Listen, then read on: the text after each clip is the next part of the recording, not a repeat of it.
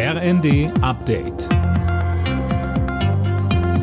Stündlich neu. Auf den Punkt informiert. Ich bin Finn Riebesell. Guten Tag. Nach Hinweisen auf mögliche Anschlagsplanungen auf den Kölner Dom hat es nach ARD-Informationen im Saarland eine Festnahme gegeben. Vier weitere Verdächtige sind vom Verfassungsschutz in Österreich festgenommen worden. Ein ausländischer Nachrichtendienst hatte zuvor vor möglichen Terrorattacken zu Weihnachten oder Silvester gewarnt. Nicht nur in Köln, sondern auch in Wien und Madrid. Viel Regen und Schneeschmelze verschärfen die Hochwasserlage vor allem in Nord- und Westdeutschland. Die Weser im Dreiländereck Nordrhein-Westfalen, Hessen, Niedersachsen hat inzwischen die höchste Warnstufe erreicht. Bewohner einiger Orte wurden aufgerufen, ihre Wertsachen aus Keller und Erdgeschoss in Sicherheit zu bringen und sich auch auf eine eventuelle Evakuierung vorzubereiten. An vielen anderen Flüssen, unter anderem in Sachsen-Anhalt und Thüringen, sind die Pegelstände ebenfalls kritisch.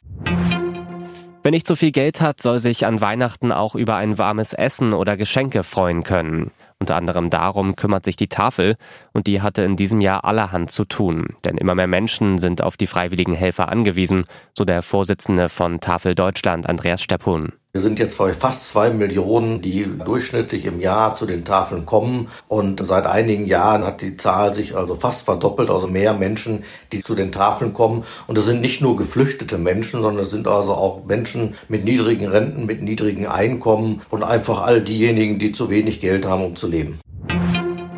Verteidigungsminister Pistorius ist der beliebteste Politiker in Deutschland. Das zeigt das jährliche Politiker-Ranking der Bild am Sonntag. 42 Prozent der Befragten sprachen sich für den SPD-Mann aus. Auf Platz zwei landet Bayerns Ministerpräsident Söder vor CDU-Chef Merz. Alle Nachrichten auf rnd.de